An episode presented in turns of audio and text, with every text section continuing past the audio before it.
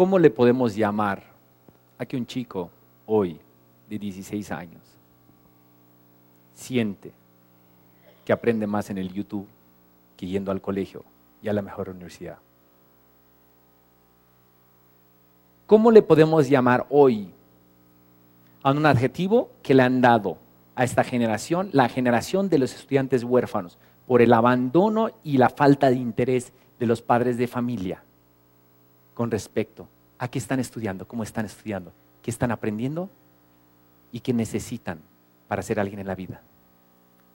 ¿Cómo le podemos llamar a las instituciones que te enseñan o te dan materias 13 materias, 18 materias, 25 materias, y después de estudiar 14 años en tu vida, nunca te enseñaron a comer, a respirar, a dormir.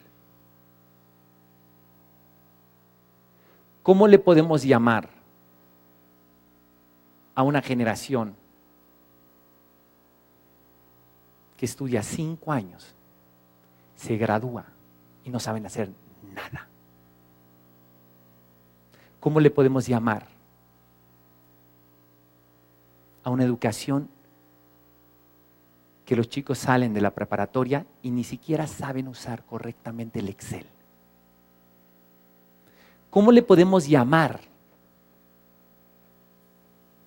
a maestros que no les gusta lo que hacen, no les gusta a sus alumnos y no les interesa enseñar con el corazón?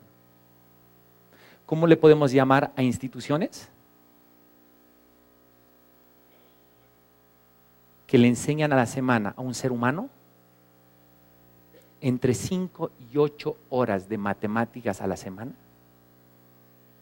y les enseñan casi nada de competencias blandas y habilidades prácticas para la vida. ¿Cómo le podemos llamar a un sistema educativo donde tú puedes ir a tres cuadras de la SEP y comprar el título con el holograma y el certificado y el número por 75 mil mexicanos y puede ser cualquier persona, ¿sí? Y puedes tener cualquier título por 75 mil mexicanos. ¿Cómo le podemos llamar? Que el 3% de los maestros en el mundo saben atender una situación de bullying. ¿Cómo le podemos llamar? Que las calificaciones han demostrado científicamente y psicológicamente que lo único que hace es hacer ciudadanos de primera y ciudadanos de segunda.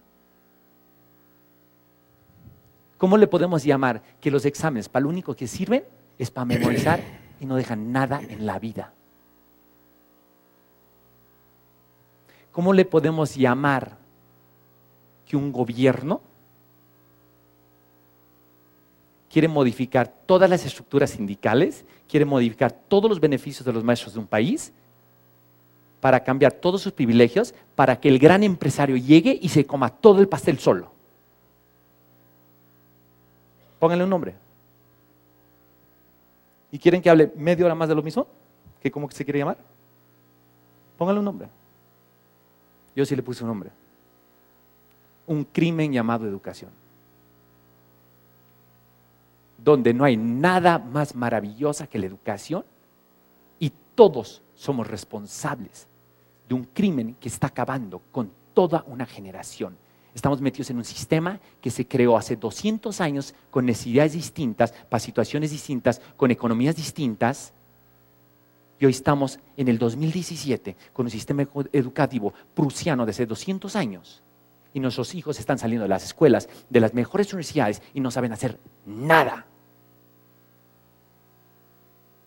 Eso le llamo un crimen llamado educación, una tesis antropológica hecha por la gente más preparada de Hispanoamérica, donde hemos hecho ya 84 etnografías, una por una, con los mejores y los peores agentes del sistema educativo, con presidentes y expresidentes de países, con científicos y psicólogos expertos en la materia, con chicos que han pensado y han tenido pensamientos suicidas,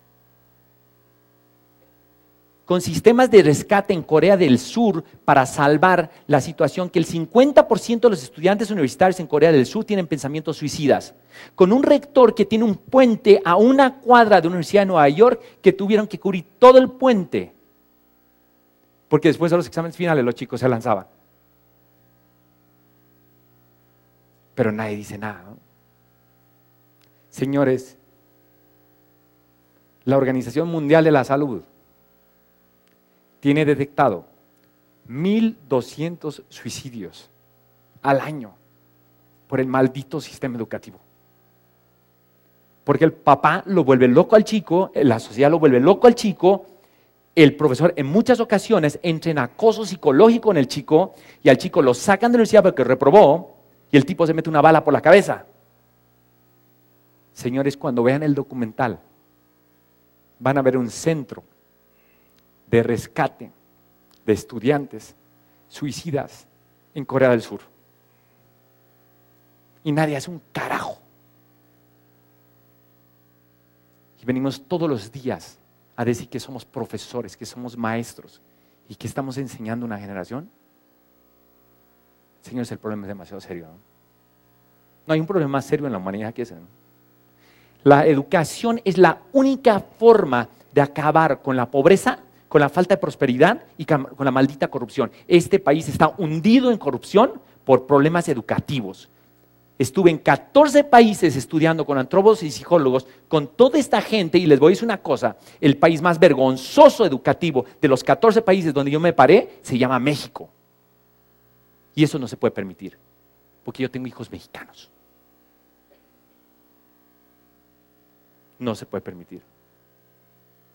Un crimen llamado educación es un documental de 70 minutos que se lanza en el Festival de Morelia, donde están todas las pruebas de lo que le estoy diciendo, de las pruebas que no queremos ser responsables nadie, donde los papás le echan la culpa a los docentes, los docentes le echan eh, la culpa a los, papás, ¿sí? los docentes luego le echan la culpa a los rectores, porque los rectores no quieren modificar los pensums, y después el rector le echa la culpa al sistema educativo y a la SEP, porque la SEP no le deja mover el sistema. Carajo, pues es que si nos tiramos la bola entre todos, esto no va a cambiar nunca. No va a cambiar nunca. ¿Y saben por qué me dedico hoy a investigar el sistema educativo? Porque mi hija de 15 años estuvo en el hospital seis meses con problemas de acoso escolar psicológico. Y simplemente porque la hacían sentir que ella era una mala persona porque reprobaba siempre matemáticas. Tuve que tomar la decisión de sacarla del colegio a los 15 años y ocuparme yo de volverme su maestro. Mi hija hoy está rodando un documental de cine a los 17 años. Hoy mi hija es fotógrafa de Juan es el cantante y de Di González, la famosa actriz de telenovelas de este país. Y tiene 17 años. Pues el sistema estuvo a punto de llevarle un problema de bulimia, o de lo que tú quieras, psicológico, lo que tú quieras, drogas, ¿qué quieres? Todos estos problemas terminan en unos problemas de esos. Y todo empieza en el sistema educativo. Gracias por la invitación. Para mí es un orgullo estar aquí. Admiro a La Salle. Mi hijo estudia en La Salle de Miami. Pero también todo el día reclamo que nunca le han enseñado a usar una tabla de Excel.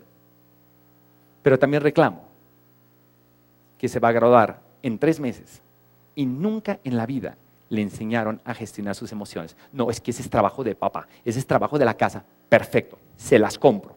Bendito sea que él tiene un papá que le enseñaron a gestionar sus emociones. Porque menos del 7% de los papás en el mundo saben gestionar emociones. Bendito sea que yo tuve la suerte de nacer en la familia que yo nací porque el 93% de las familias no saben enseñar lo que necesitamos enseñar. Entonces no vengamos a decir que ese es trabajo en casa, porque tú no le puedes pedir a enseñarle a un papá a que le enseñe a ser líder a su hijo o ser emprendedor si él nunca le enseñaron. Para eso pagamos y por eso mandamos a nuestros hijos a instituciones educativas para que hagan grandes seres humanos. Y no es un asunto de valores, porque yo sí no voy a hablar con ustedes porque ustedes son campeones para eso. Y son muy buenos para eso. Estoy hablando de competencias prácticas para la vida. Aprender a trabajar en equipo. Aprender a ser disciplinado. Aprender, ¿sí? a gestionar un proyecto, aprender a comunicarte, aprender a hablar en público. ¿No se les hace increíble que tú estudies 12 años de tu vida y nunca te enseñen a hablar en público? ¿Acaso no es necesario? ¿Acaso no es necesario que nuestros hijos tengan una clase de comunicación asertiva en un mundo y en Latinoamérica donde el problema número uno de todos nosotros es que no sabemos comunicarnos? Tenemos una comunicación de la patada. Y por eso empiezan los problemas y por eso no se dan los resultados. Porque simplemente no sabemos comunicarnos. Yo no les voy a decir que en Estados Unidos, yo vivo en Estados Unidos. Y los gringos sí saben comunicarse. Pero los latinos, el 80% de nuestros problemas son problemas de comunicación. 80%. Porque no fuiste claro, porque no fuiste explícito, porque no te diste el tiempo, porque no le preguntaste si lo entendió o no lo entendió, porque supusiste eso y no dijiste eso. Pero no les enseñamos comunicación asertiva. Señores, todos somos responsables en la tesis que yo dirigí. La hipótesis era que el gobierno era el culpable. Luego llegamos a pensar que eran los maestros. Luego empezamos a creer que eran los sindicatos. Señores, el resultado de la tesis es que todos somos culpables del problema en el que estamos metidos todos. Pero si alguien tenemos que señalar como el máximo responsable del desastre educativo mundial que tenemos, donde es un sistema juzgado por algo que se llama el ranking y los exámenes PISA, que es una estafa, es lo más corrupto que puede haber y lo más ochentero que se puede imaginar, donde valoran un sistema educativo por si la gente sabe leer, la gente sabe ciencia y la gente sabe matemática cuando está probado que la gente experta en matemática casualmente no son los más felices. En un sistema educativo donde sobra el trinomio cuadrado perfecto y donde falta enseñar a la gente a ser próspera, abundante y buena persona. La gente no es feliz, la gente no se vuelve feliz por saber enseñar el trinomio cuadrado perfecto. Y no voy a decir que no enseñemos matemáticas, pero enseñemos ser. Porque lo más importante para esta generación es que aprenda a ser. Gracias.